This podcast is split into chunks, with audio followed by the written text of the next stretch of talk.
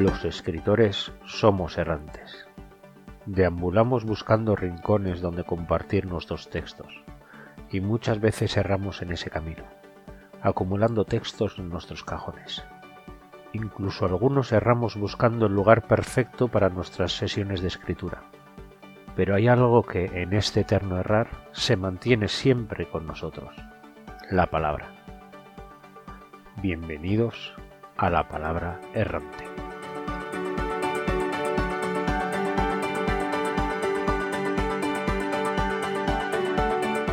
Entonces, ¿qué es lo que tenemos que hacer?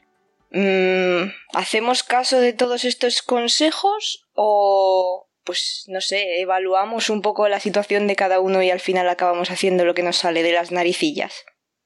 Como decíamos antes, eh, bueno, pues lo que decíamos. Mm. Sí, así que nada. Hola chicas, ¿qué tal estáis? Buenos días, buenas tardes, buenas noches. Tati, hola. Hola, buenos días, buenas tardes, buenas noches. Ay, me he perdido. Hola, Rebeca. Hola, buenos días, buenas tardes, buenas noches. Hola, Monse. Hola, buenos días, buenas tardes, buenas noches. Hola, Marta. Buenos días, buenas tardes, buenas noches. Y hola, Rich. Buenos días, buenas tardes, buenas noches. ¡Pleno! Sí. Estamos todas. Bueno, que no nos hemos vuelto locas, ¿vale? Mm, lo que pasa es que hemos empezado nuestro programa hoy un poquito in media res. Yo creo que todo el mundo sabe lo que es eso. A mí me lo contaban en literatura, no le hacía mucho caso, pero al final es empezar las cosas por la mitad. Y es que hoy hemos empezado la acción eh, a mitad. Porque no sé si habéis oído algunos consejos de estos de cómo no escribir una novela, que te dicen que no puedes empezar una novela a mitad de acción. ¿A vosotras qué os parece eso? Yo creo que no se puede empezar a mitad de acción mal. O sea, en media res sí se puede empezar, pero mmm, teniendo claro cuándo empiezas, por qué empiezas en ese punto y luego cómo sigues adelante con la historia. Claro. O sea, eso de repente te suelto ahí en la mitad y te pasas 127 páginas para enterarte de qué va la historia. Vale, eso también. Que cuando llevas ya como 40 páginas y no ha pasado nada, pues mejor empezar en media red y que esté todo ya, ¿no? Que sea ya, En su sitio. ya parda directamente. Esto es que es como todo. Cuando estás empezando, no te compliques la vida. Vete por orden y haz las cosas por el manual que estás aprendiendo. Cuando ya dominas, pues ahí ya, ya juegas. Además de que el media res lo que hace es que te quita lo aburrido que sería la introducción, ¿no? Que suele ser lento, suele ser la presentación de los personajes, del lugar, del sitio. Y empezar en media, en media res, pero bien hecho, hace que te sumerjas directamente en la acción, en el mundo, en el universo. Y te des de bruces con ella, ¿no? Y esto a veces eh, puede ser muy chulo, la verdad. O sea, yo qué sé, Gemisin lo hace y lo hace Hmm. genial. Tiene un peligro, creo yo. Que es que, como dice Tati, te saltas toda la parte introductoria que te sitúa en el tiempo y en el espacio y corres un riesgo enorme de luego hacer un infodumping bestial. Y de, empezar a soltar datos porque sí, porque hacen falta y liar al lector de manera horrorosa. O peor todavía, que empezar a contar la historia en media res, como tú lo que viene antes ya te lo sabes, dices, pues mira, tiro para adelante y no tengo por por qué explicarlo. Claro, tú, tú- en tu cabeza funciona Ah. muy bien, pero en el lector puede Mm. que diga, eh, Lo cual, ¿y esto dónde ha salido? Ya toqué. Y, es- y esta nave espacial, pero si estamos en el medievo, ¿qué ha pasado? Y esto es muy fácil de pensar porque pues lo ves, pero luego te pones a escribir y hacemos estas cosas.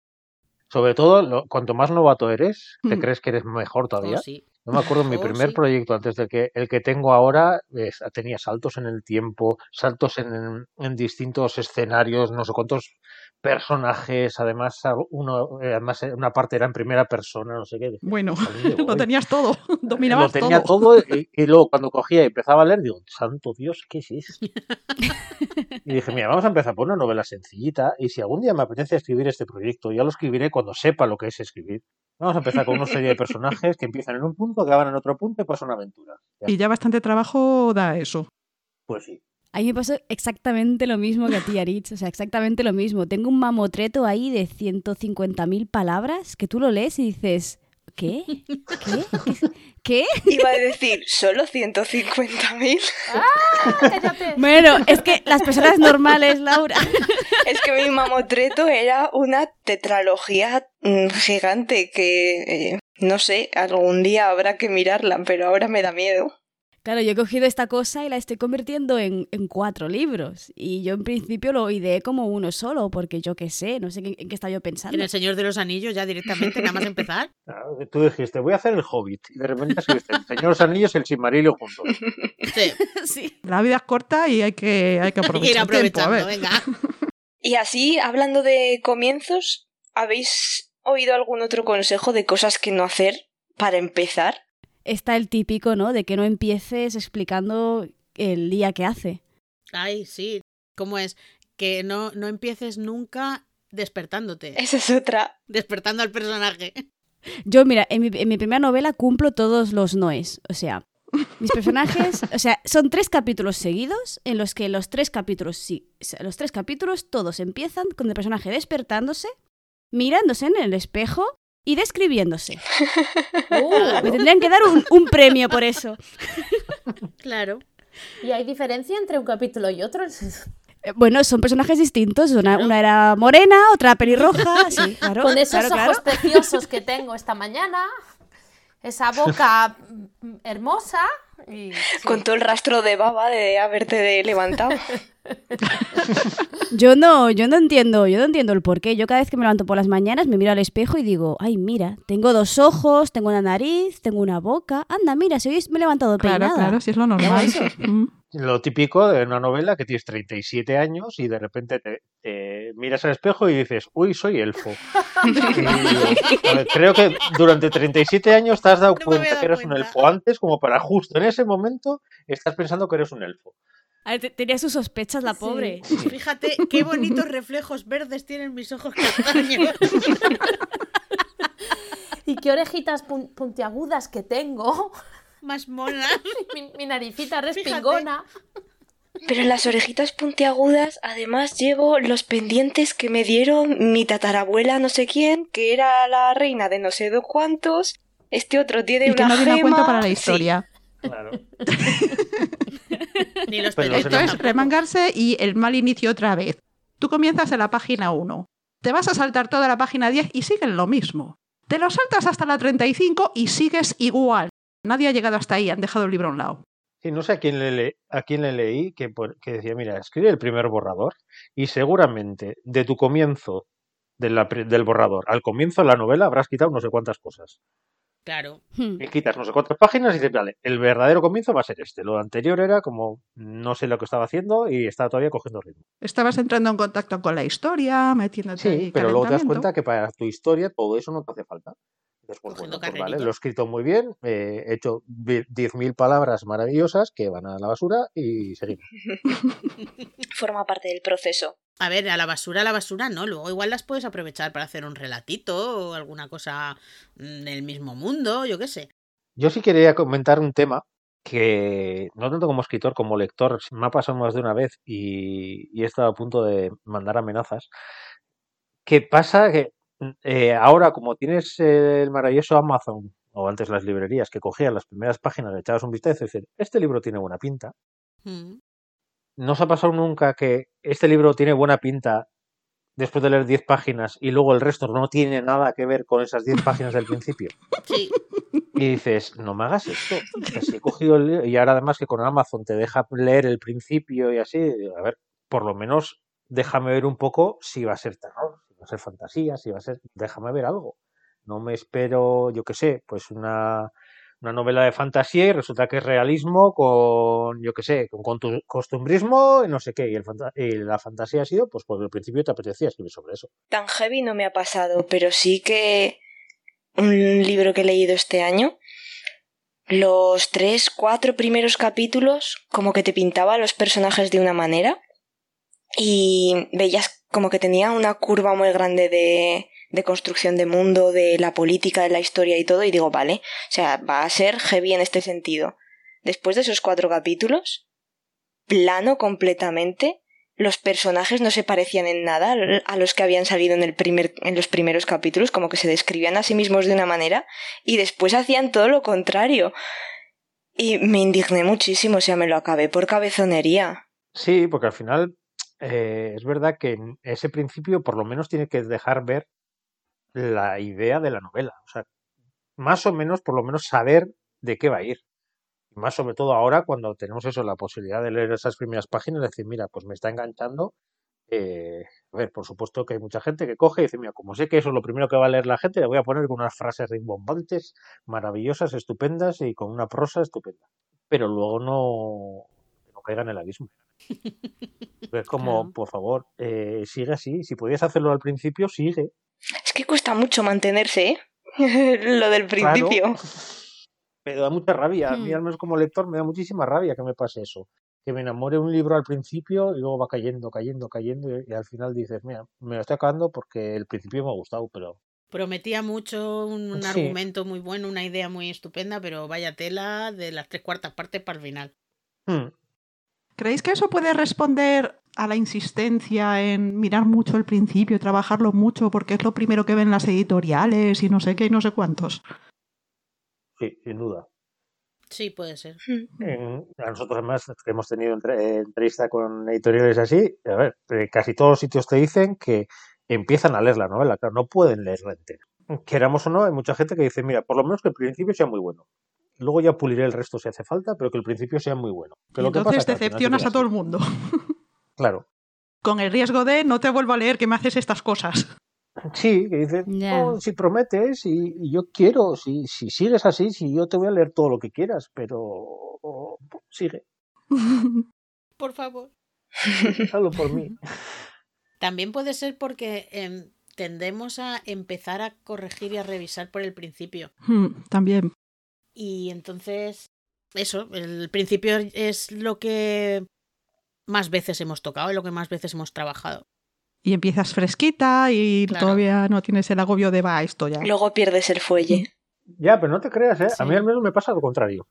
Eh, a mí me cuesta más arrancar, pero luego una vez que cojo marcha, luego es como, al menos en mi, en mi veteo, así me han comentado lo mismo. Empezaba así más suavecito y así, cuando vas cogiendo marcha, digo, se nota que disfrutas más hacia el final y que, y que todo está más trabajado, todo más así. Entonces me tocaba más retocar la primera parte porque todavía estaba frío con la historia. Estas cosas depende de cómo trabajes cada una. Mm, El principio a lo mejor no es lo primero que has escrito tampoco. Sí, depende de en qué orden vayas a escribir. Es que además la historia no tiene que seguir el mismo orden que, que lo, que tú escribes. O sea, tú puedes empezar por el final, puedes empezar por el medio, te puede surgir una idea en cualquier punto de esa historia y luego se convierte en otra cosa. Sí, yo, mira, eso a mí no me ha pasado. Yo sí lo escribo bastante recto. Sí es verdad que con el segundo borrador que estoy de vez en cuando, eh, como son dos, dos historias que se entrecruzan, pues igual sí es verdad que escribo más una o la otra y luego sé que en algún momento se- voy a ir intercalando capítulos así, Mm. pero igual le doy más fuerza en, en algún momento a una o a la otra para escribirlo.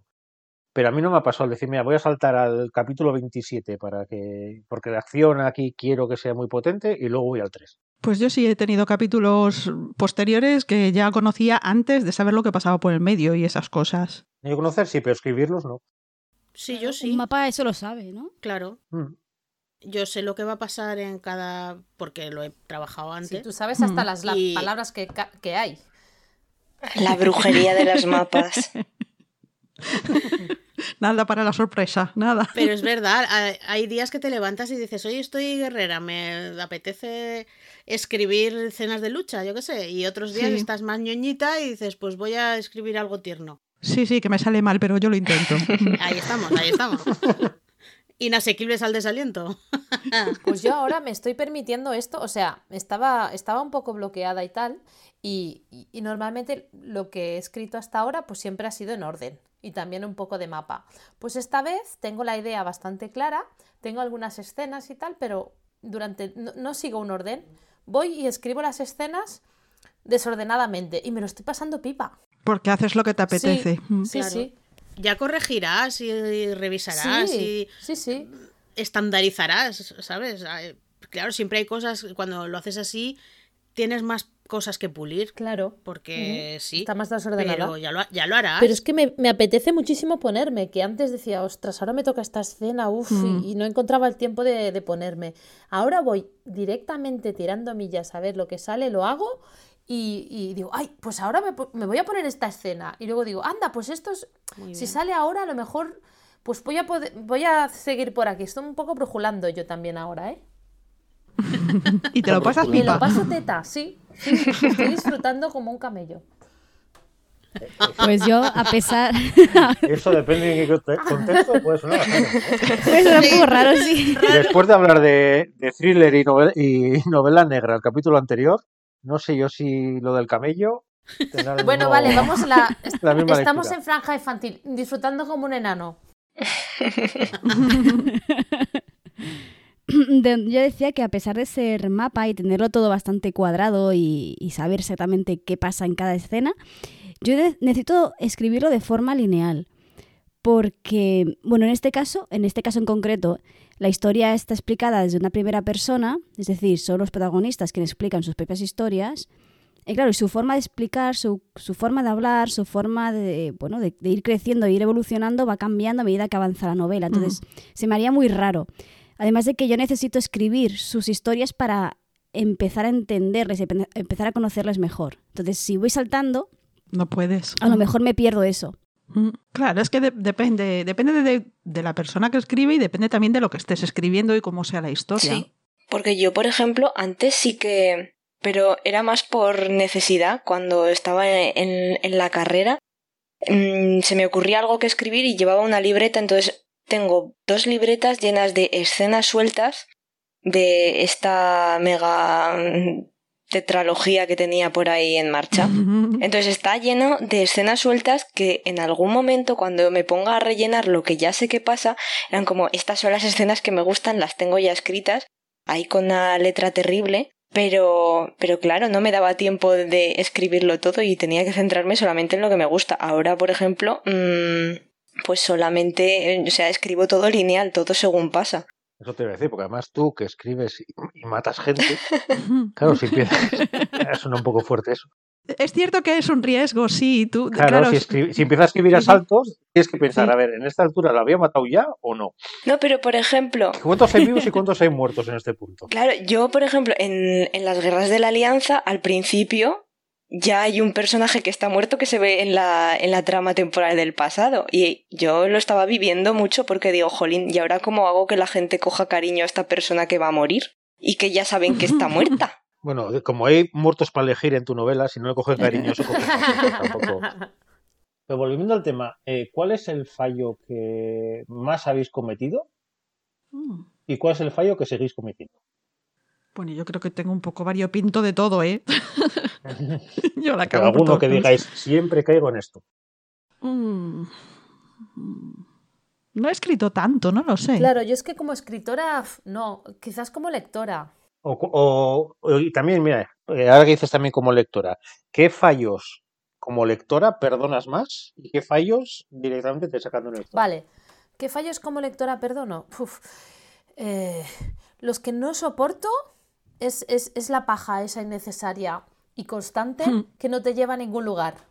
Ya no solo de qué hace el señor por la mañana, se levanta, se mira al espejo, sino que me describa, pues mira, el otro día lo estaba diciendo de, de- me estaba leyendo ese de Crímenes Imaginarios de Patricia Highsmith y, y describe unos conejos que, que cruzan la carretera. Yo estuve hasta la última página pensando, a ver qué pasa con los conejos. Y ya está, y no pasó nada. Y dije, pero a ver, señora, no me ponga a mí estos conejos cruzando la carretera que no llega. O sea, no era ni, ni, ni que estaba describiendo, yo qué sé, la ternura del personaje que los estaba mirando. No, eran, eran gratis allí. De paja, vaya. Pero eso es que está mal escrito, entonces. Pues es, que no, es que no sé. A mí esas cosas me Eso es molestan. que estaba haciendo el nano para escribirlo y ese día le tocaba mil, pa- mil palabras, no llegaba y empezó a escribir conejo. Pero a ver, es verdad, y no solo pasa con Patricia Highsmith, es que en El Señor de los Anillos las primeras 100 páginas sobran. Literalmente. Hola, lo que ha dicho. Eh, sí, sí. Ay, ay, ay, ay, ay. Herejía, herejía, herejía. Yo creo pero que en ese, en ese sentido también ocurre que ahora hay cosas que caen muy pesadas, pero que antes Sí, eso es verdad. No, claro, hemos cambiado la forma de leer, los conocimientos que tenemos, la Mm. cultura general. Entonces, libros que antes explicaban los viajes y todo esto, ¿no? Estás en un sitio exótico y describes todo, las hojitas de no sé qué, cómo que hay una gota de lluvia y no sé qué, no sé y cuánto, los porque aquello es la carretera, claro. sí. y los conejitos. y entonces es muy interesante porque tú no habías visto un conejito antes o una carretera. Entonces es todo muy interesante.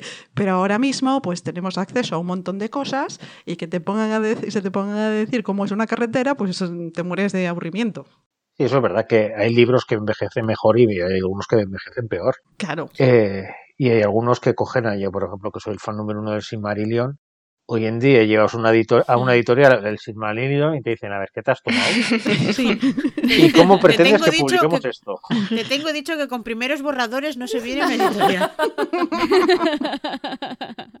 Eso es verdad que, que, que la lectura cambia mucho y los tiempos han cambiado mucho y, y ahora que estamos en mucho más audiovisual todo, ya Mm, sean novelas, películas, cine, a todos tenemos ahora una visión mucho más audiovisual de todo, de las historias que leemos también. Nos imaginamos muchas veces como si fuera una serie, una película, lo que estamos leyendo.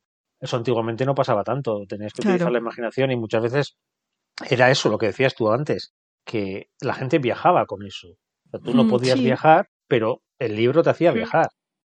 Hoy en día, si te dicen no las calles de Nueva York, dicen, pero es que si. Yo, yo nunca he estado en Nueva York, pero todo el mundo que ha estado en Nueva York te mil dice, veces. a ver, pero Claro. si estás en cualquier esquina y dices, si aquí ya he estado yo. Mm. Es Claro. porque ha salido una serie, sí. por eso. Entonces, cambia mucho todo y cambian los ritmos, cambia eh, la, la necesidad de la inmediatez, de no. de que ahora queremos todo ya. Mm. Eh, eso de Sí. los preámbulos y que fue- se, se vaya poco a poco las cosas, no, no, aquí queremos que todo acción, acción, acción, acción, acción, y si no, me aburres. Quiero chicha y la quiero ya. Claro, entonces Mm. es verdad que eso ha cambiado mucho. Y, ¿Quieres decir y- que los preliminares pasan a la historia? Depende para qué. Hablando de conejitos, ¿no? Pero sí es verdad que, que ahora coges muchas novelas y la primera página ya te empiezas a salpicar la sangre. Sí y que es dices, verdad. eh, déjeme respirar un segundo, que todavía no sé ni cómo se llama la novela. Pero es que dándole un poco la vuelta al tema de hoy, en la mayoría de eh, sitios donde entras para ver cómo empezar una novela, te dicen que empieces con un una cosa impactante. Y qué más impactante que un tío mm, volando por los aires, que ahí venga a salpicar entraña. El problema de, que, de, de empezar tan impactante es que dices, vale, si ya estoy en la traca final de los fuegos artificiales y me quedan 400 páginas, ¿Qué viene ahora? ¿qué puedo esperar? Sí. Sí, claro, es que hay que mantener Es el que ritmo. el, es el complicado. problema de empezar fuerte es que te esperas que eso se mantenga fuerte todo el tiempo y es súper difícil. Claro. Mm. Claro, y una cosa es que empezar fuerte en un sentido que te enganche y otra cosa es empezar fuerte de, de acción, de, de ritmo, de todo. Que acabas, empiezas, acabas el prólogo y es como, ya no puedo respirar. Yo creo que, por, por supuesto que hay que empezar una novela que enganche. No vas a empezar, pues eso, dándole vueltas y vueltas y vueltas a una idea, llevas 40 páginas y dices, es que no sé ni de qué va la historia, pues se acabó. Pero creo que hay grados y grados. Sí, yo el otro día vi un no sé quién era, que lo vi escrito en Twitter, que la verdad es que me dejó un rato pensando lo que decía. Que decía, ¿para qué te vas a currar tantísimo la primera frase para que sea impactante? Si no me voy a enterar de qué va la movida hasta dentro de 30 páginas. Bueno, te puede servir para enganchar, para que la gente llegue a la página Sí, 30. pero ves, de Pero las... es que si no le das algo, no llega. Claro. Han dejado el libro Claro. antes porque están esperando ahí. Y además otra cosa, hay muchísimas novelas, al menos, no sé, yo en toda mi carrera me leí un montón de clásicos que te acuerdas perfectamente del principio, ¿no? Yo qué sé, llámame Ismael. Y otros que no tienen la menor sí, y importancia. otros que pasas directamente. Ostras, yo es que no me acuerdo de ningún principio. O sea, solamente del de Harry Potter porque lo has visto 50 millones de veces por todas partes. El del Hobbit y el de...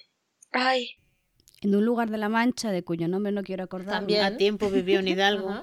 No, pero... ¿Cuál iba a decir? El de, Ma- el de Marina Atena, el de Los Ángeles, el delegado de plumas. Ese principio sí que lo tengo grabado porque me gustó mucho. Bueno, ese principio, ostras. Ah, pero lo bueno que tiene eso es que es novelet. Entonces, eh, por ejemplo, Negado de Plumas, mira, es un buen ejemplo. eh, empieza muy potente, Pero claro, no tienes 500 páginas para mantener ese ritmo. Entonces igual no te, no te exige tanto el decir, bueno, pues eh, aunque luego haya ah, pues, bajón un poco el ritmo o lo que sea, luego puedo mantener ese ritmo en 100 páginas, en 120 páginas. Pero si son 500, y ya no te digo si es una, si es una saga, ¿cómo lo haces? Y hablando de audiovisual también pasa con, con las series. Tú ves el primer capítulo de una serie y dices, hola, que es buenísimo. Ves el segundo y dices, ¿qué ha pasado ahí? ¿Por qué ha cambiado tanto? Y solo te, te llama la atención al- justamente al final del capítulo. Hmm. El Para que veas el siguiente. famoso. No, pero hay muchísimas también que, que eso que no mantienen. Empiezan muy bien, muy guay, y luego acabas 8 o 10 capítulos después diciendo, pues ha desinflado, esto pierde gas. Hmm. Algunas directamente no es ni colchoneta ya. Eh, Sí, Pero- por eso.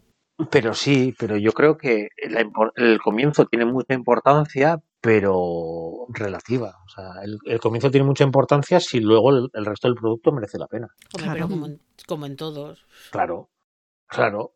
Pero a eso es lo que me refiero, que muchas veces que la gente se, se centra en el principio, que las primeras 10 páginas sean maravillosas, y dices, ya, pues que luego la historia no tiene tanta chicha. Ahora escuchando se me ha ocurrido una pregunta para lanzarosla al aire. Ala, ya está tirando cosas, ya está tirando cosas.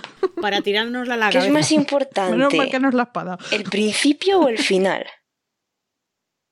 El final. El final. Sí, el final. El final que lo cierre todo y bien. Ahora, si has, Como escrito, lectora, si sí. has escri- escrito un principio de mierda, no. No, no pero- llegas al final, claro. Claro, Pero yo, por ejemplo, ahora estaba pensando, ¿no? De esto de los principios que te acuerdas o no. Yo sí digo, muchos años después, frente al pelotón de fusilamiento, el coronel Aureliano Buendía, y todo el mundo sabe de qué hablo. Pero yo no me acuerdo cómo terminaba la novela, por ejemplo. muerto. Ya, claro. pero que no, que me- se me quedó. Ya no se te spoiler. Que se me quedó mejor. Que, que A se ver, me ha quedado en el principio. título ya. También te digo que García Márquez no se lo ocurrió mucho, ¿sabes? Aquello de. es la crónica de una muerte anunciada, porque. No, hombre, no, es- Te la anuncio. Es- esta no te la es. anuncio en el primer. Esta es el 100 años de soledad. 100 años de sol, sí. Ah, la de delante del pelotón. Es esa, es la de de 100 años de soledad. Ah, calla. Es verdad, la otra empieza. em, el día que iba a morir, no sé quién se levantó Sí, temprano Sí, y se fue al puerto. Es, es verdad, es verdad. ¿Ves cómo te ¿Ves? acuerdas? Ese sí que es un buen comienzo de alguien que se despierta. Ah, pues sí. Claro, sí, ver, es un pero que no- despertar. es que, claro, es que no te dice despierta, fue el día que, que iba a morir. Que iba a claro, morir. Ya, Claro, ya el día que iba a morir. Entonces ya está, ya lo cambias. Claro, ya dice, Coges no, es que un- no se ha un despertado, es que dices que es tus, tus últimas horas. Yo como lectora perdono antes un mal inicio que un mal final. Porque un mal final me destroza un libro. Pero un mal inicio lo- aún tiene arreglo. Sí, Sí. yo también, porque Pero tiendo. Le das la oportunidad y si en las Sí. siguientes páginas te captura, pues puedes seguir. Mm.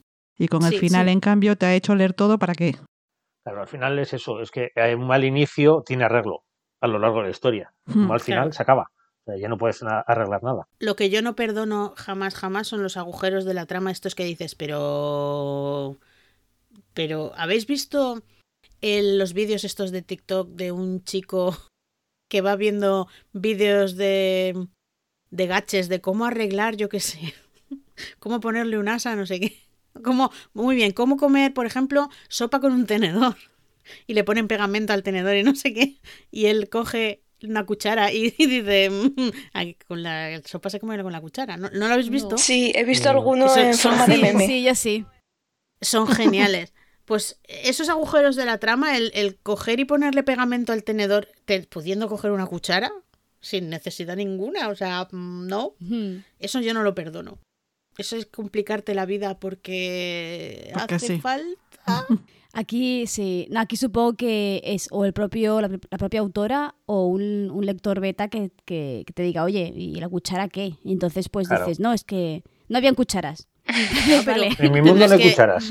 Justi- No hay cucharas, no existen. Pues justifíqueme por qué no había cucharas, claro. Claro, Claro, explícamelo claro. antes. Claro, mataron a un rey con una cuchara y desde entonces se prohibieron las cucharas en ese, en ese prohibieron. país. Por ejemplo, por ejemplo. Pues esos errores son muy fáciles de cometer, que, que se te vayan Sí. cosas que no, no, no Pero por eso es muy importante lo que decía Invocaciones Tatiana, milagrosas. los veteos. Sí. Sí. Porque tú, aunque Sí. lo, lo revises 37 millones de veces, no vas a verlo. Porque en tu cabeza tiene sentido. Sí, Necesitas claro, que porque alguien... tú, tú sabes y ponga en la rojo. historia desde un punto de vista concreto. Claro. Por Tú eso, sabes, pero tú eres es que claro, es que en tu mundo tiene mucha lógica que no haya cucharas. Ya, pero es que no te lo he Hmm. enseñado. Se te ha olvidado Claro. contarlo, No me lo enseñas te has mal. dejado, Claro. has dado por supuesto que pasaba esto porque tú ya lo sabes en la cabeza, pero no lo has contado en ningún momento y eso es facilísimo Mm. que te pase. Y además se te ha ocurrido la idea genial de ponerle pegamento al tenedor que te parece la bomba de solución. Y además súper original. Dice, Sí. si no lo ha hecho nadie en una novela. No, Sí. que por algo será. Plantéate por qué, ¿sí? Sí, pregúntatelo. Si estamos en el 2021 y nadie ha escrito eso, igual es que, y sobre todo si es tu primera novela. Habrá un motivo. Había, había un consejo que no, no recuerdo, lo escuché en un podcast, pero no recuerdo cuál, que decían, si nadie lo ha escrito antes, primero pregúntate por qué. Pues sí. Claro. Pues es un consejo muy sabio, ¿eh? Sí, Sí, sí, sí. sí. Y sobre todo para los, para los de primera novela kamikaze. Que dice, no, no, quiero hacer la primera novela más eh, estéticamente maravillosa, con unos juegos de palabras impresionantes y además con un universo increíble y con unos giros de guion que no se lo va a esperar nadie.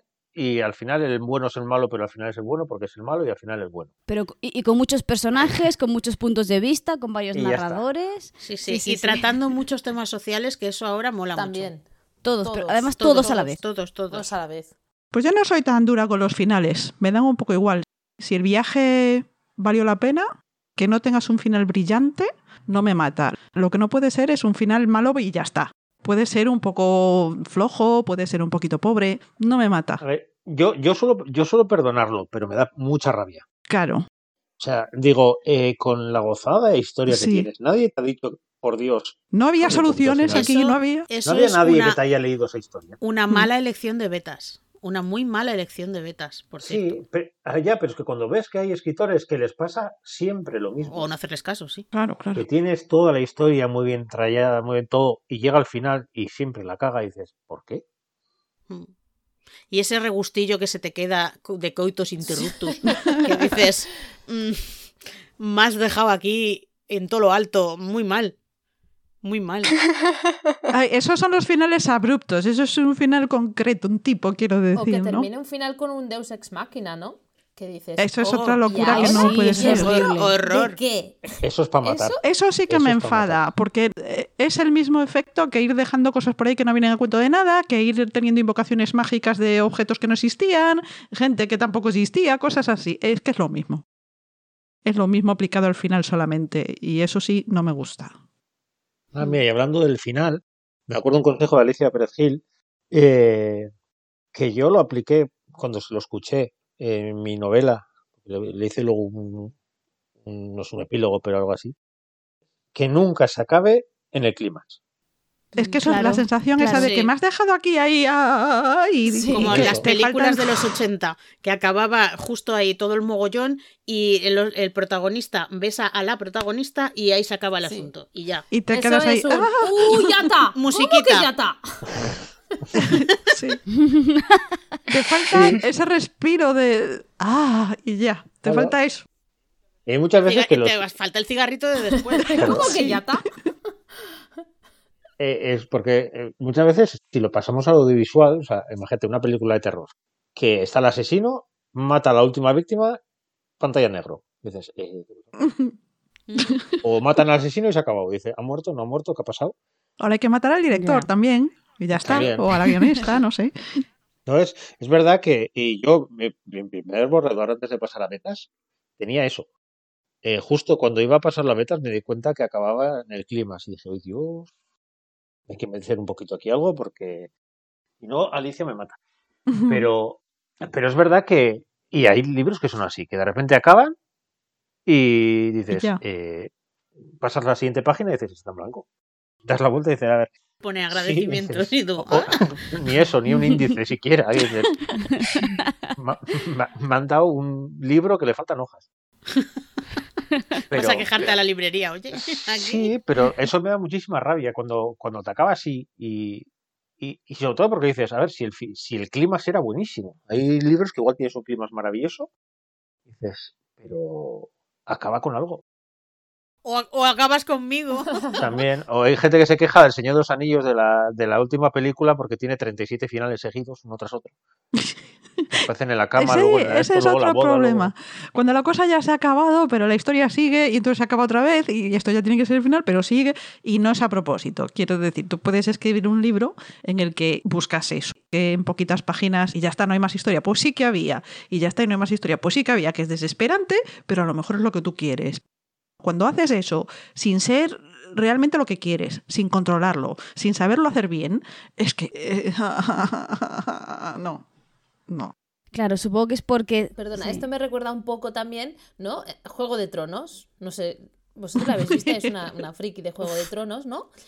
Madre bueno, mía. ya ahora me han terminado la serie, ¿no? Bueno, ahora hace ya un poco. Y, y este señor, ¿qué? ¿Se anima? ¿No se anima? ¿Y qué hace? ¿La va a hacer igual? ¿O, o- o- o- o se va a inventar otra cosa? Porque, claro, hay muchas críticas también, ¿no? Que, que era- Es que llegó un momento que la serie no tenía se nada iba que ver por con los cerros No, de no. Úbeda, totalmente. No tiene nada que ver. Sí, Mm. pero no. Sí, sí, sí. Claro. Y, Sí. y los, los que hemos leído los libros tenemos muchas ganas de co- corregir ese Le faltaban por muchas por tramas.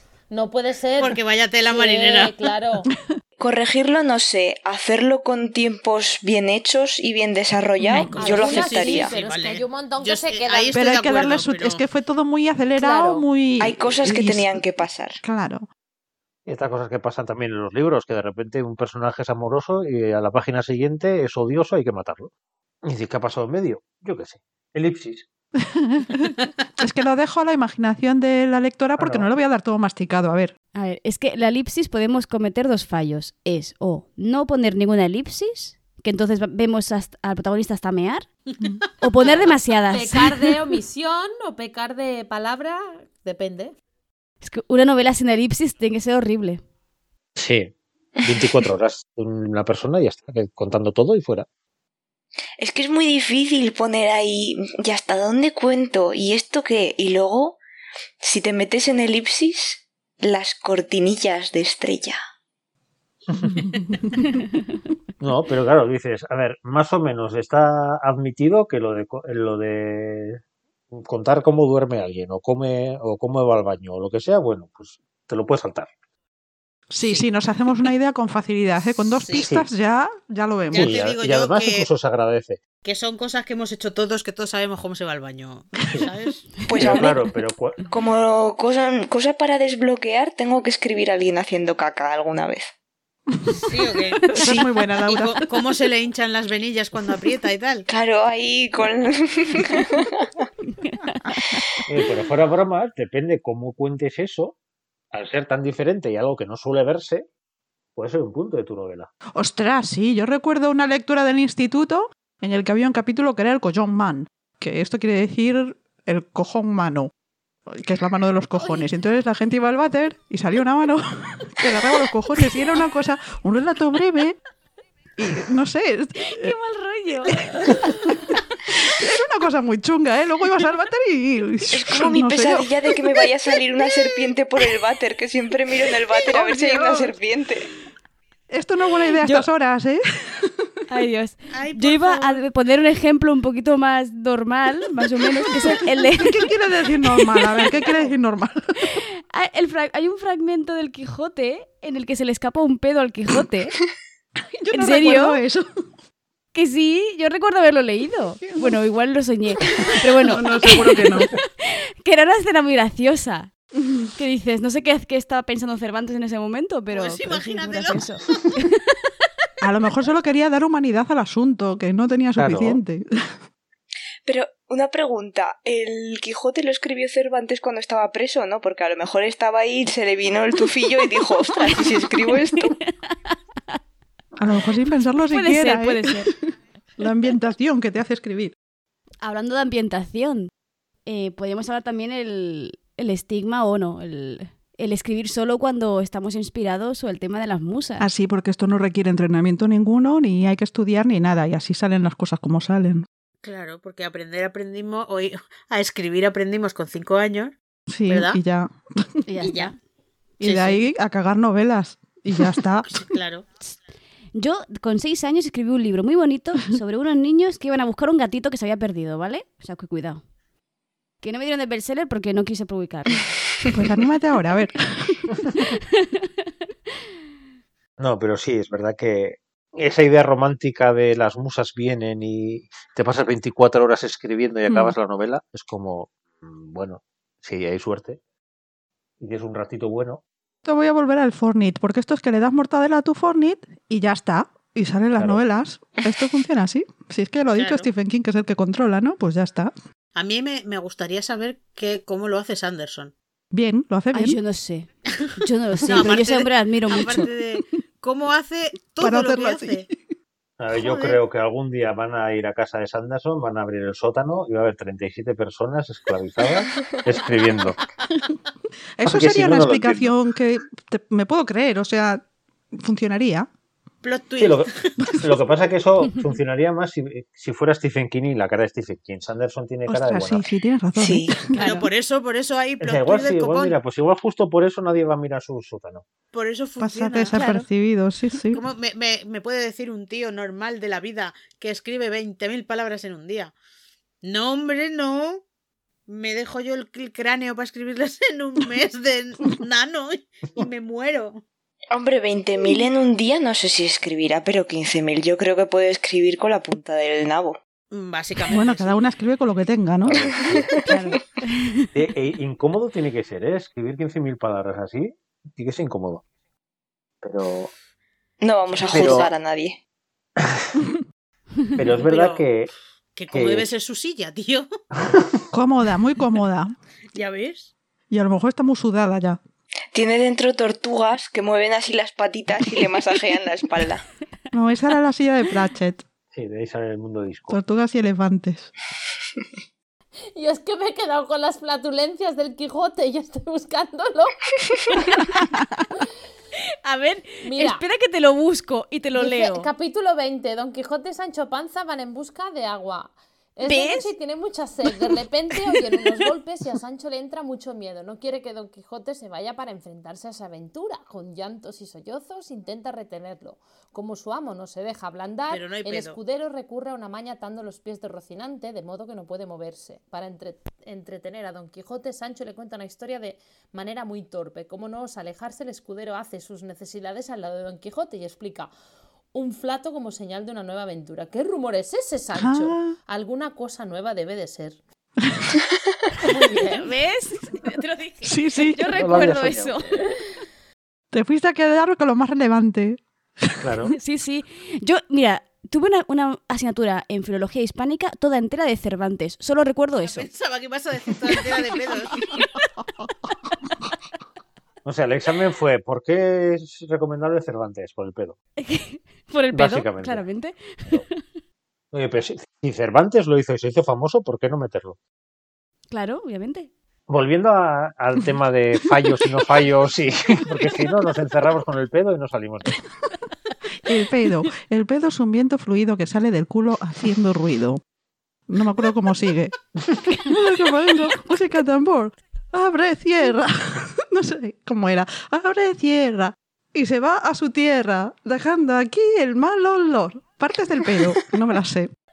A ver, se supone que esto es un programa de escritura y que estamos dando consejos, o sea, anticonsejos de escritura y lo estamos rebatiendo, ¿vale?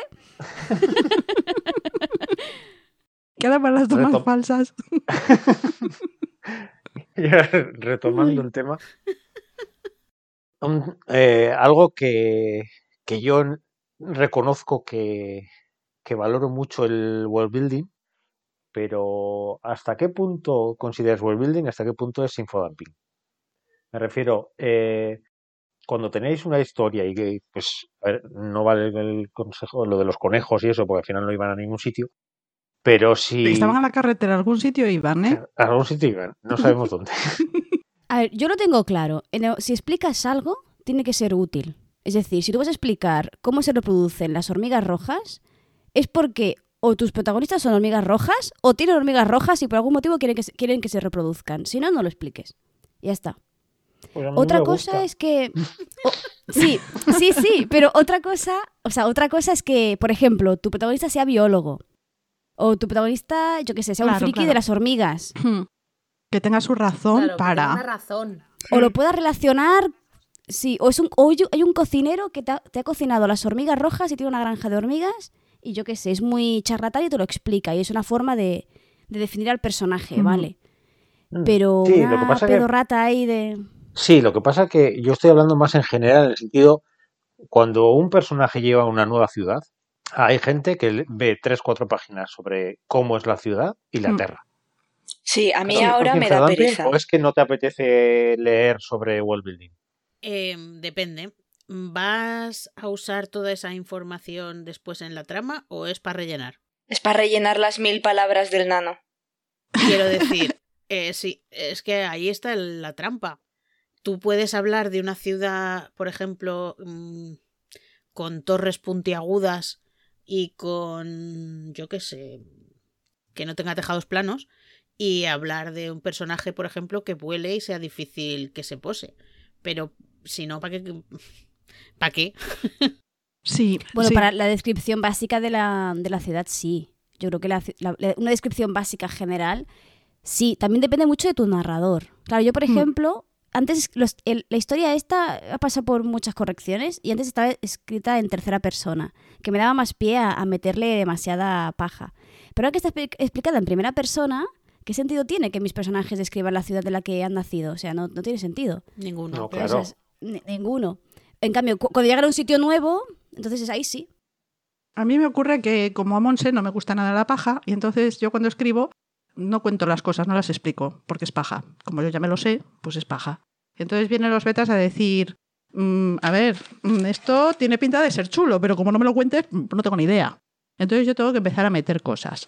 Y ahí sí que ocurre que hay betas que a la hora de describir un sitio nuevo, y en mi caso eh, no existe, no te puedo dar referencias de comparar con nada, porque no existe, ahí te encuentras con gente que lo lee muy bien y que echan falta más detalles y gente que ya lo que hay se le hace demasiado.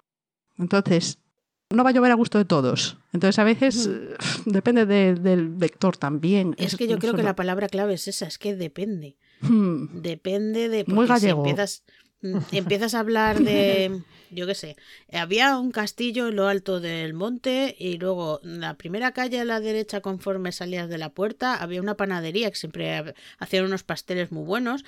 Que el guardia Tomasito se pasaba allí todas las mañanas antes de ir al turno a comprarse un pastel y le llevaba otro al guardia Juanito. hmm. Y luego, el, si salías de allí, enfrente estaba la zapatería donde le arreglaban los zapatos al príncipe, porque, ¿sabes? Eh, vamos a ver, ¿todo eso lo vas a usar? Yo me he dormido, ¿eh? Espero que Juanito muera envenenado por un pastel que le ha comprado pensando, ¿pero Tomasito. ¿Están envenenados o no? que es lo relevante. Si no lo vas a usar para nada, todo esto no es paja, es Sí. coñazo. Sí. Depende, ¿eh? Yo es que soy- para eso soy muy raro. No todo tiene que ser útil. No, eso ¿no? es verdad. Claro, en el arte todo es útil. O sea, tú coges cualquier cuadro, coges cualquier... y es todo es útil. No puede haber nada que sea porque quiero que disfrute de ese, ese sitio en el que están. Pero claro, a ver, porque si Juanito va a comerse esos pasteles, a lo mejor estás intentando decir pues que es muy melancólico. Yo que sé, podría ser incluso recordar el sabor, ese pastel, recuerda el sabor, ¿no? Como la magdalena ese de Proust, ¿no? Era Proust, ¿verdad? Sí. Pero eso es. Sí, sí, sí, Vamos a tener en. Vamos a tener en cuenta que Juanito y Tomasito son dos personajes im- importantes de la novela, porque es que es posible que luego Ni Mm. siquiera. Claro, Ni pero digo, siquiera. si, si este pastelito que se toma le recuerda una cosa que luego tiene una co- es importante en la novela, vale, si no, quita bicho. ahí, claro, ya lo estás usando, pero Ya, si pero no. estáis hablando todo el rato de utilidad. O sea, ¿por qué no puedo disfrutar de un escenario sin que sea útil cada palabra que utilizo?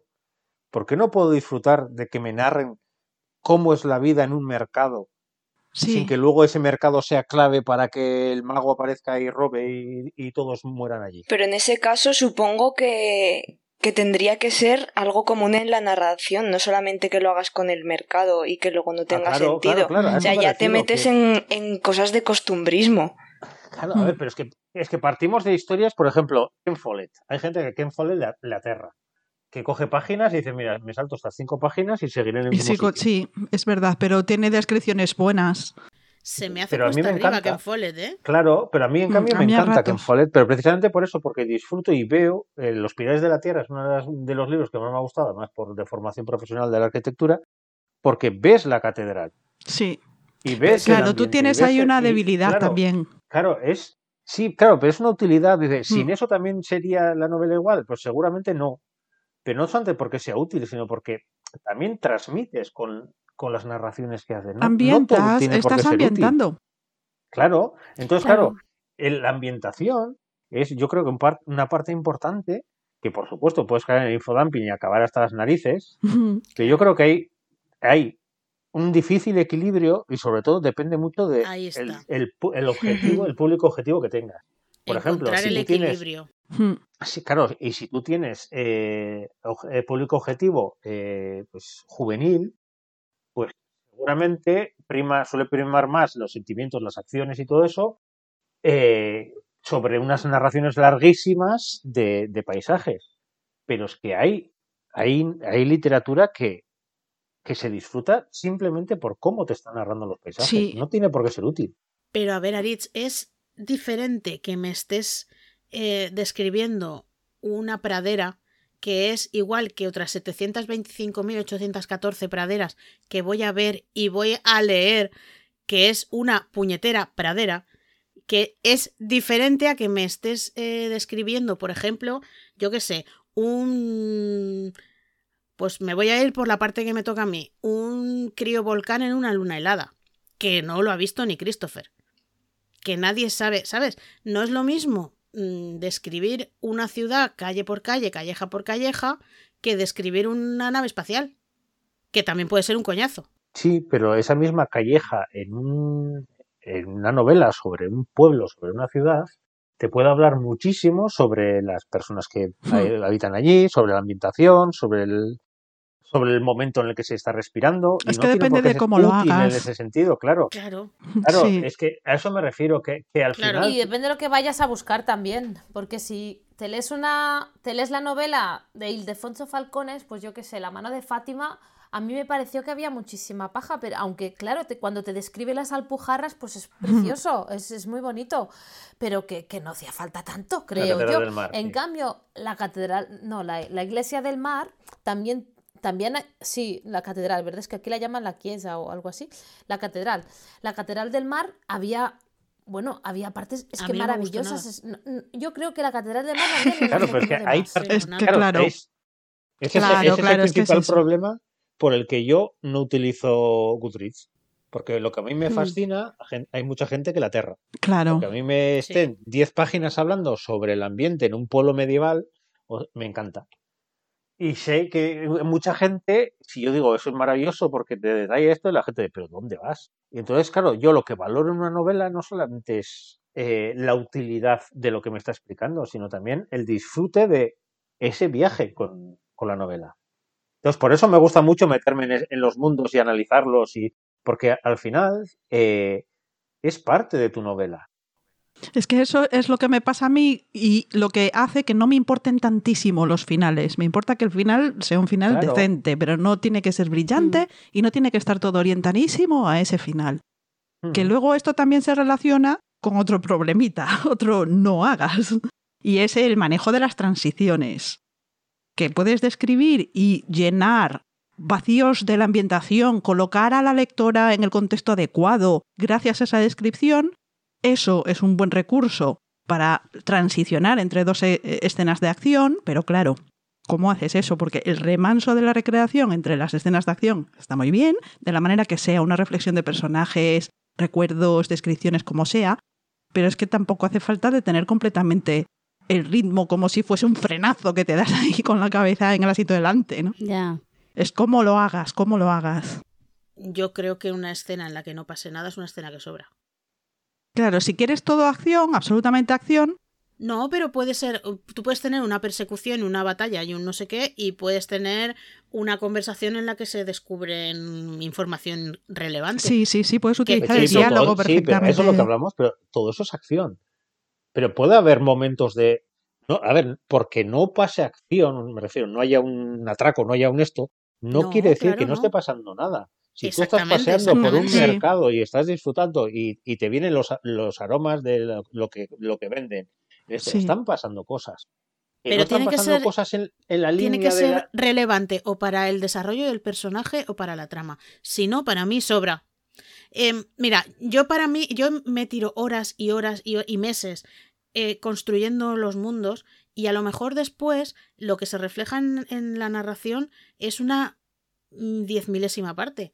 Porque yo necesito Claro. conocer el mundo, Sí, pero, Sí, pero sí. no necesito es- eh, exponer el mundo. No, claro que no, pero es que mucha gente te va a pedir que les expliques más. Claro, Bueno, Yo pues, tiendo a cortarlo mucho y pasa eso siempre. Siempre vienen lectores a ser, explícame más esto, me tienes que contar más.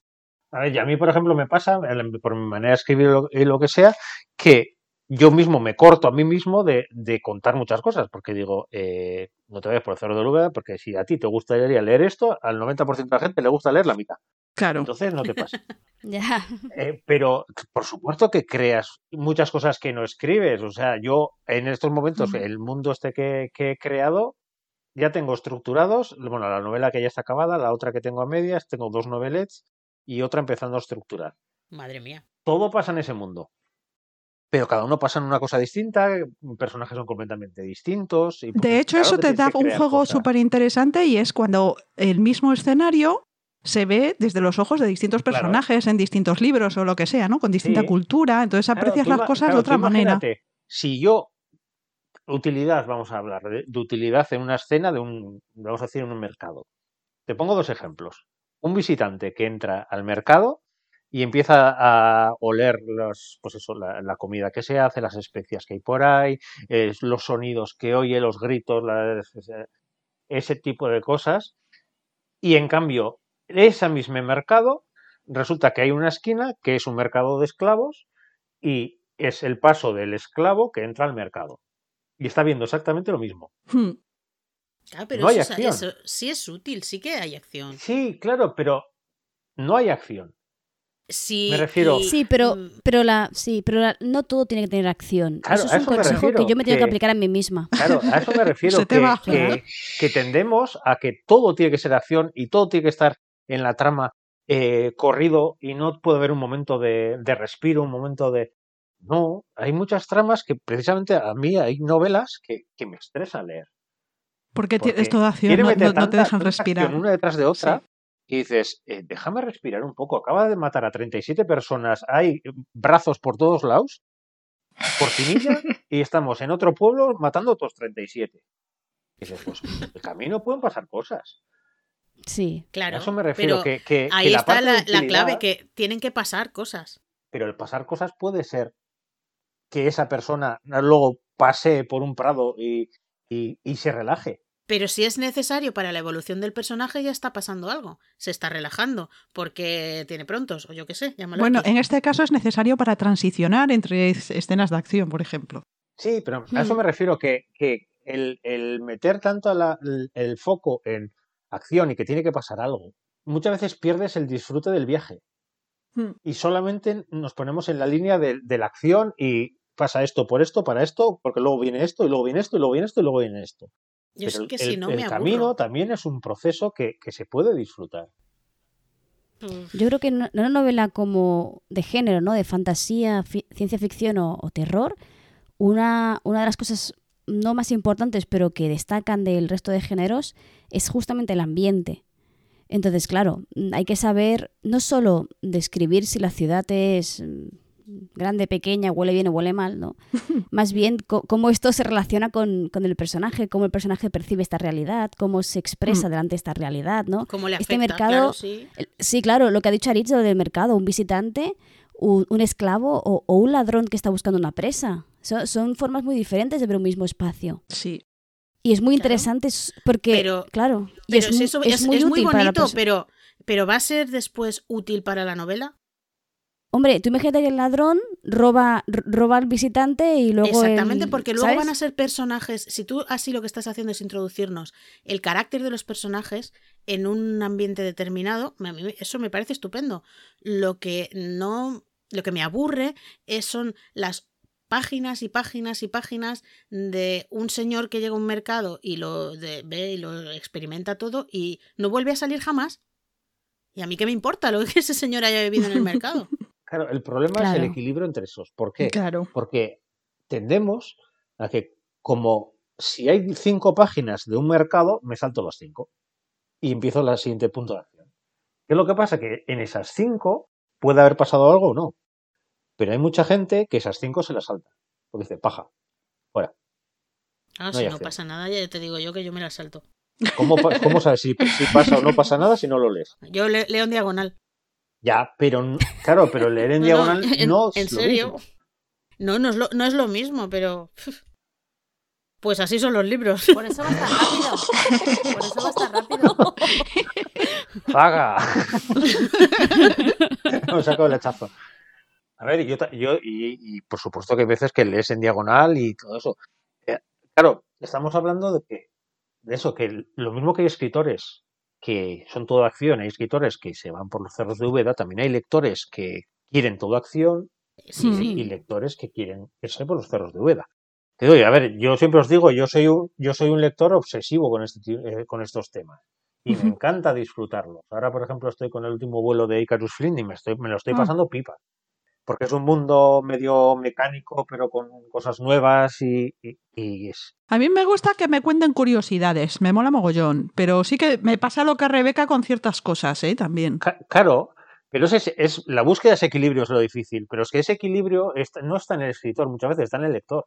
Que la inteligencia humana inventó la lectura en diagonal para esas cosas. Tú, puedes es- tú escribes para todos los públicos y la gente que es como yo, pues me ataca, ataca, ataca, esto fuera, ya está. Y a otra cosa, y seguimos. Sí, eh, por eso, pero a lo que me no refiero es que- que, que la escritura depende del autor, pero de- como lo que se suele decir muchas veces, que la mitad es el autor, la mitad es el lector. Sí. O sea, Sí.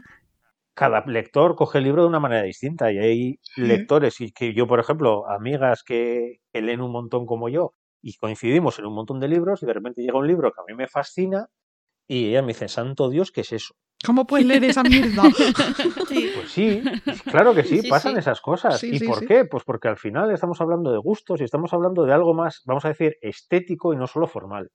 Conclusión como escritores, escribe lo que te salga de Claro. De lo que del tengas. culo. Ese es Sí. otro punto del Eso. no harás. Claro, lo de imitar y copiar está bien para aprender, pero tienes que buscar Sí. qué historia quieres tú contar y contarla, hasta- ¿no? A ver, vamos a, a una cosa. Yo te tengo una pregunta. ¿Dónde eh, acaba el imitar y empieza el fusilar? En la Porque- línea esa que está en Sí, medio. la línea roja. ¿Y dónde está la línea? Bueno, pues eh, hay que Normalmente encontrarla. suele ser, cuando más famoso es el, el autor, dicen que homenajea. Sí, Si es un alguien que está Eso. empezando, es que copia. Eso, por ejemplo, en la carrera siempre me decían, eh, Moneo, el arquitecto, dice, siempre han dicho que es el, el gran copiador de todo el mundo. Mm. Coge Sí, ¿no? cosas que ya se han hecho, las pone un poco a su manera y las vende de maravilla. Pero las pone a su manera. Claro, eh, eh, claro, eh, hoy en día el pretender ser completamente originales, no acabaríamos nunca de No, escribir una novela. no, no, no. No se No. puede ser absolutamente. Las cosas existen ya. Una cosa es ser completamente original y otra cosa es marcarte un 50 sombras de Grey después de haberte leído Crepúsculo. Yo ahí lo dejo. Pero eso es un fanfic. No, Eso, eso, directamente es decir, eso fue, eso eso es fue un susto o muerte. Eso no es fanfic. Eso es susto o muerte. Dices que Eso es, Por es una eso- fotocopia que han tachado, han quitado los nombres con tipes y le han puesto, ¿sabes? No, a ver, claro, a ver, eh, y novelas que coges y dices, pues esto es exactamente lo mismo a esto, pero dado una versión moderna. Luego te dice, no, es la, la relectura del mito de no sé qué. A ver, el truco está en ese. Es que el truco está ahí. Si quieres, entre comillas, copiarte de, de algo que esté, yo qué sé, mires en qué, es, en, qué es, en qué ha hecho referencia o a qué se ha fijado en esa, esa primera obra. Por ejemplo, Harry Potter. Harry Potter eh, sin Terramar no tendría sentido. Tú te haces un Harry Potter a la española y dices, no, no, yo me estoy basando en Ursula K. Le Guin. Y ya Mm. está. Claro. Ya lo he solucionado. O coges los Juegos del Hambre y dices, no, no, yo aquí estoy recreando el, el mito del Minotauro. Yo, yo los Juegos del claro. Hambre ni me los he leído. Y ya está. Claro. Sí, a ver. Todo está Eh, basado en otra Siempre- cosa. Si vas a la literatura clásica siempre quedas mejor, ¿no? Claro, que Claro. más culto. Queda más culto. Dice, no, el- no, vas a, no queda lo mismo decir, es una relectura del Ulises de Joyce, que decir, no, es una relectura de, de 50 sombras de Grey. No. Sí. Es que no sé, no sé hasta qué punto eso se puede hacer un retelling, ¿sabes? Bueno, hay gente que haría maravillas con eso. ¿eh? Es cierto que, que lo complicado ahora es decir, pues eso, hasta qué punto copias o no. Eh, creo que en el curso de Alicia de World Building hay una cosa que recomienda que es, si tú coges una historia clásica, vamos a decir, o unos personajes clásicos, ya sea unos elfos, ya sea un... El de Literap, dices, ¿verdad? el de- sí, el de, el de Literap, que recomiendo mucho, porque lo malo que tiene es que quieres leer 37 libros cuando acabas el curso. Oh, Dios, otra Te vez no. dice, sí, te dice, coge dos o tres cosas y cámbialas. Coge los elfos, todo el mundo conoce los elfos. No tienes por qué narrar mucho de- sobre los elfos, pero cámbiale tres cosas. Eh, las hadas, yo qué sé, muchas veces nos podemos aprovechar del imaginario popular que tenemos para no tener que explicar muchas cosas, porque a una persona le dice, le, le haces que se imagine, eh, pues eso, un elfo o un hada, y ya tiene cierta, pues de todas las historias que has leído antes o que te han contado o lo que sea, ya tienes unas imágenes previas. Entonces, no tienes por qué contar todo, sino que haz tres o cuatro cambios y te vienen bien a tu historia. Es que la mitología tiene mucho, mucha cosa. Y no vamos a hablar de mitología porque entonces no me callo, ¿eh? Oye, perdona. Eso para otro día, ¿no? No, no, eso para una Eso para saga de otro día.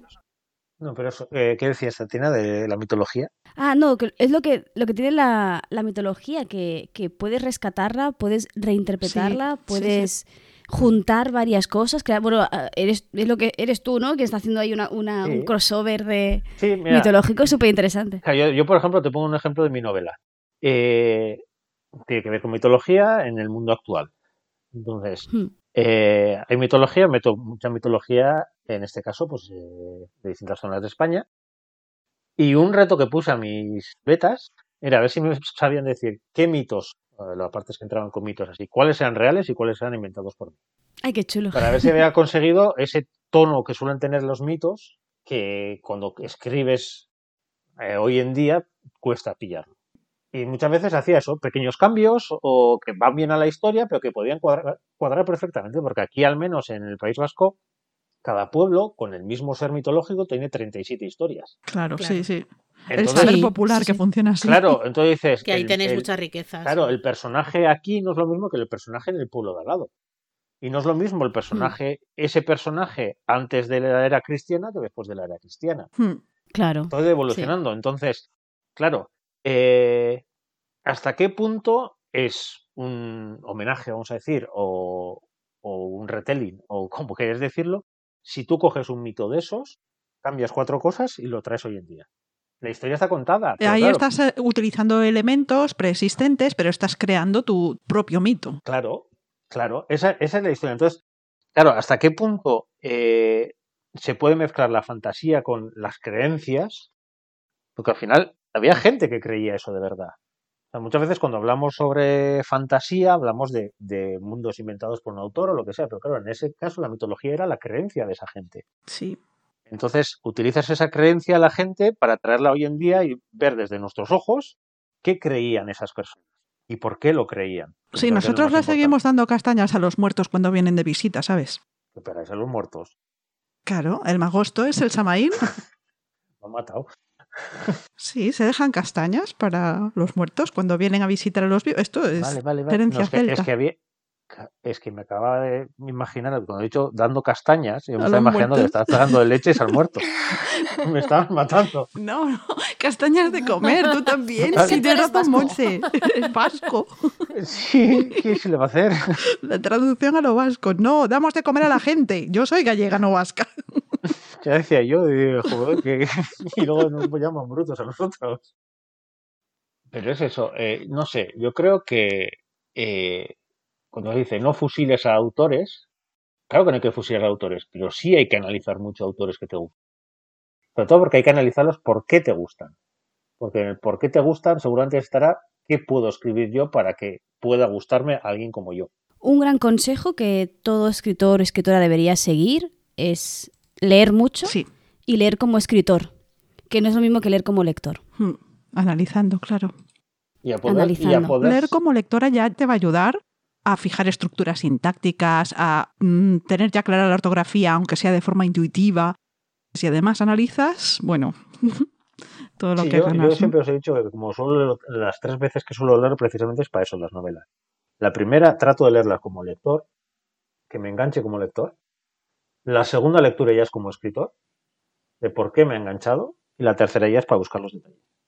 Pero leer todo tantas veces es que te queda la pila siempre gigantesca. Bueno, se queda igual gigante. Por suerte ahora, como en casa hay poco sitio, ahora es digital. Entonces no se nota tanto. Ese es un peligro, ¿eh? Ya, Es- por es un eso. peligro Que la pila que no se nota. Pero sí, eh, pero es, es flipante lo diferente que es leer un libro como escritor que como lector. Sí. Hmm. Y te pueden gustar los, de las dos maneras, ¿eh?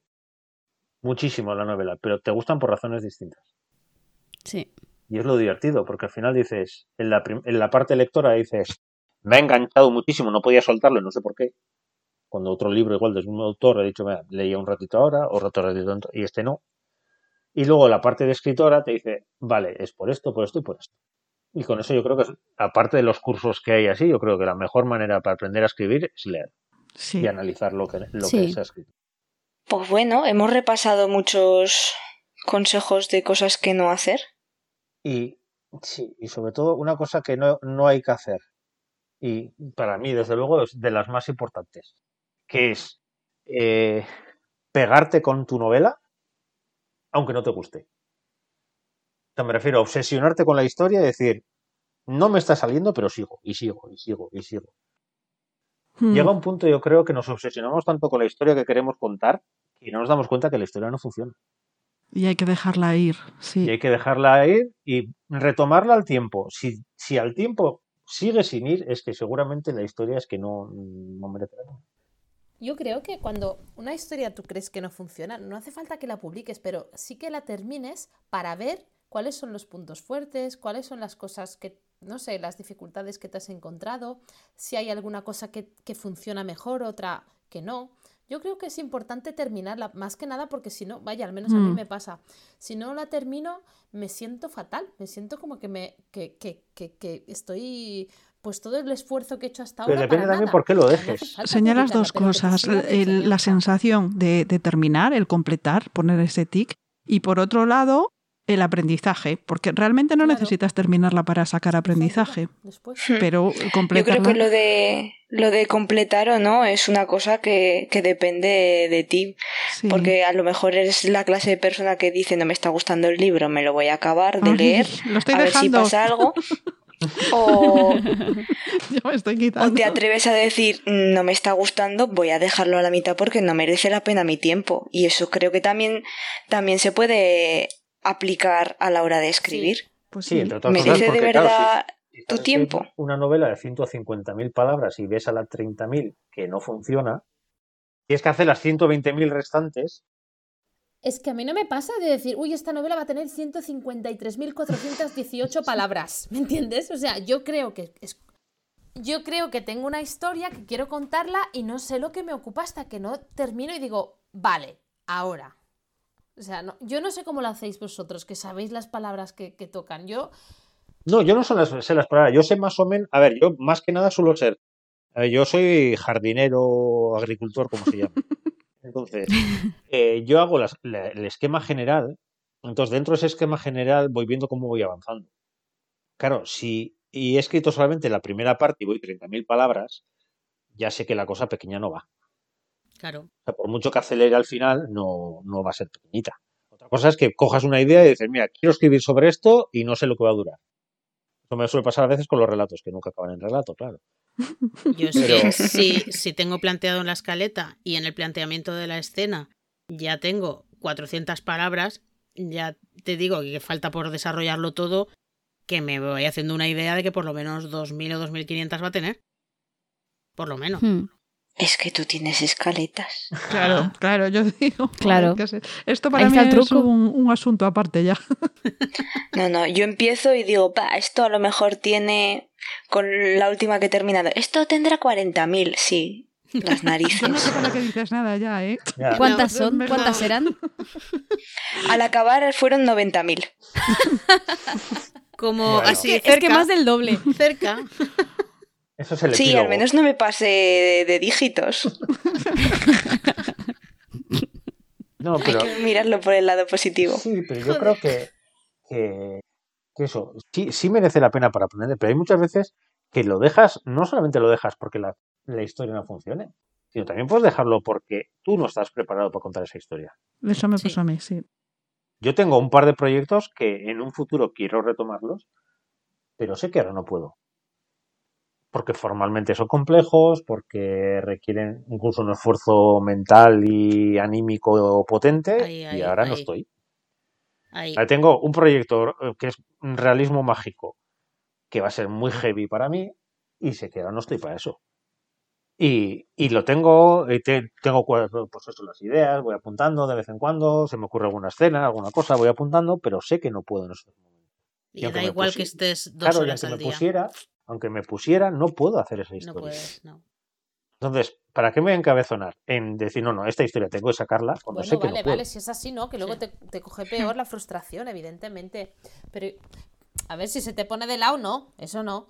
Pero digo que a veces, Claro, y no es que porque se me ponga al lado, porque seguramente es igual de los proyectos que más ya, ilusión me pero hace que escribir. a lo mejor no es el momento, Hmm. sí, claro. Pero, pero sé que en estos momentos, tanto formalmente, porque requiere una técnica compleja que no tengo ahora, como anímicamente, me requiere un esfuerzo muy gordo que no puedo ahora.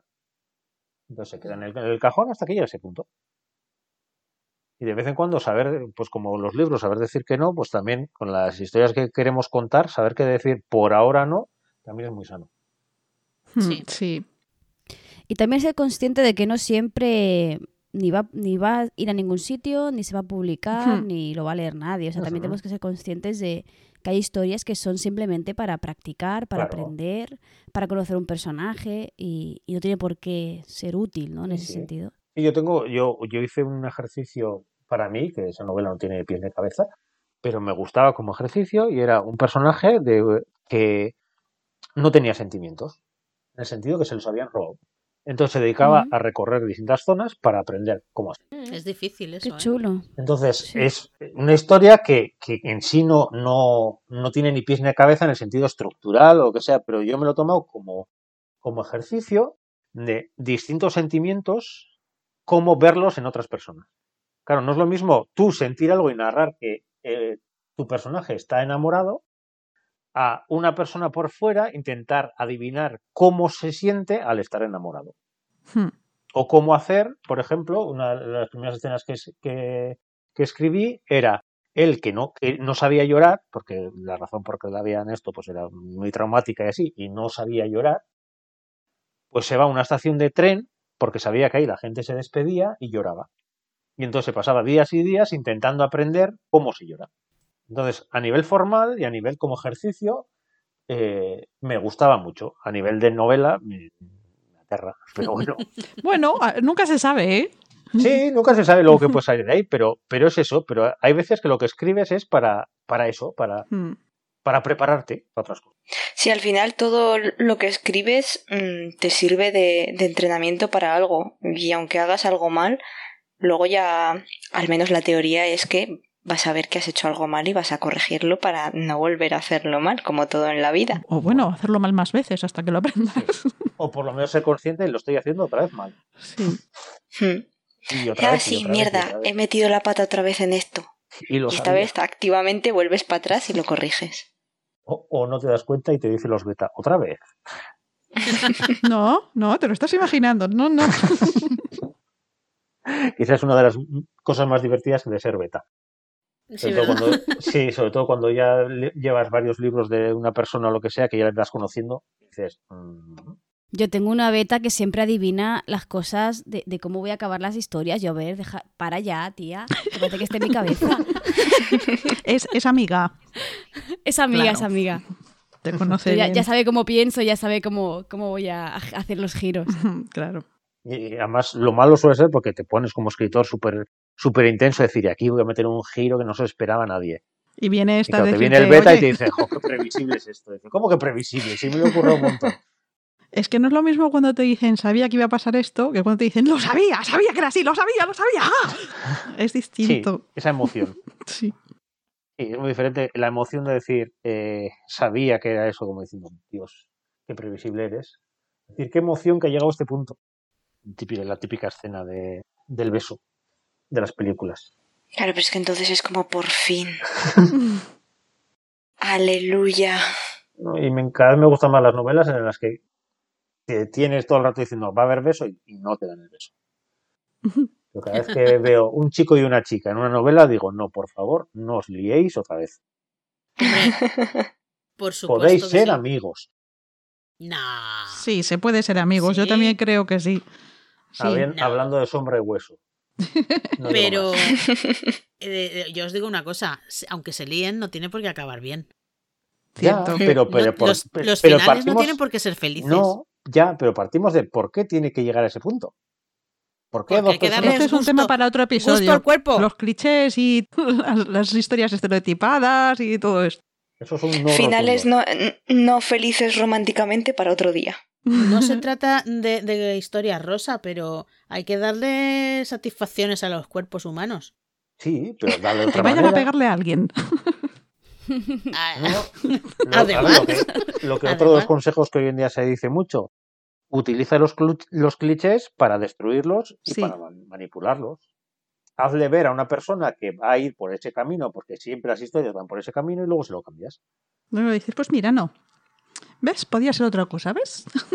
O metes tres clichés y uno es el de siempre. Y dices, mira, pues este pensaba que iba a ser falso. No, pues al final se ese. Este era verdad, sí. Que por cierto, eh, como gran ejemplo de algo que no, por favor, no hagáis en las novelas. No tengáis personajes perfectos. Por favor. Please. Ese, ese es otra vez los estereotipos, los clichés. Eso da para un, un buen capítulo Sí, también. los blancos muy blancos, los negros muy negros, Sí, sí. los personajes malos malísimos que, Que ni siquiera respiran. Y además, Pero que son malos solo porque son malos. sí, además nada miran más. mal. O sea, desde el te- principio les ves y dices, hasta el nombre tiene de... que dices, a ver, Es que puede ser se bueno. llama. Se llama. Cruella de Vil, por ejemplo, ¿no? Sí. Cruella de Vil, por ejemplo. Sí, por ejemplo, y luego viene Disney y dice, Maléfica era buena. Y dice, perdón, se llama Maléfica. Por algo será. Que me está manía. rompiendo los esquemas. Por eso, qué manía con decir, si es Señora asesina madres. Es, sí, señora asesina madres, usted es una persona muy amable. Y Pues, no, pues eso, eso por ejemplo, sí, eh, ese cliché para mí sí me suele doler mucho cuando son los malos muy malos, muy, muy, muy malos, malísimos, que no hacen nada bien. Y los buenos son buenos, angelicales. Sí. Y todo le sale bien. Horror. Ay, esa gente me cae muy mal. Es que uf. es que uf. A no ser que hayas hecho un pacto con el diablo, uf. Porque claro, si has hecho un pacto con el diablo y todo te sale bien porque has vendido el alma por... Sí, pero que luego venga a cobrar, porque si no viene a cobrar en ningún momento tampoco me vale. Hombre, claro, claro. A Yo ver, te digo que tiene que ser re- relevante para la trama. Claro, claro. que- Esa trama mola, ¿eh? ¿A que sí? Rebeca, apúntala, corre. No, pero es lo, que decíamos del final, claro, si el final lo pones justo cuando muere, todo es maravilloso. Si después de que muere de repente va al infierno, ya la cosa cambia. Eso. O si lo tienes que poner a, pe- a correr por medio mundo para escapar de Satanás, que Por viene por su alma incorrupta y no corrupta, corrupta. Corrota del todo. No, pero por favor, eso, lo, lo de los personajes mm, algodón de azúcar o los personajes malos, malísimos, no. Salvo que sea un cliché, y salvo que sea un cliché buscado. Eso sí suele ser divertido. Cuando ves novelas, sobre todo cuando son parodias y cosas así, Sí. puede ser divertido. Pero lo demás no. Eh, vale, pues hasta aquí nuestro episodio de hoy. Y bueno, os recordamos que si miráis en las. La, bueno, no sé si es en la caja de descripción o estará en, en el enlace del blog, pero los libros que hemos mencionado podéis encontrar ahí los links por si os pica la curiosidad y queréis pecar y comprar. Y bueno, lo de siempre, dadle a los corazoncitos, a seguir y esas cosas que nos ayudan a crecer. Y o nos podéis ayudar con un retweet o un comentario por Twitter. Y os daremos mucho amor. O no. O no, depende de cómo nos coja el día. Bueno, pues nos vemos a, a la próxima. Hasta Adiós. luego. Chao. luego.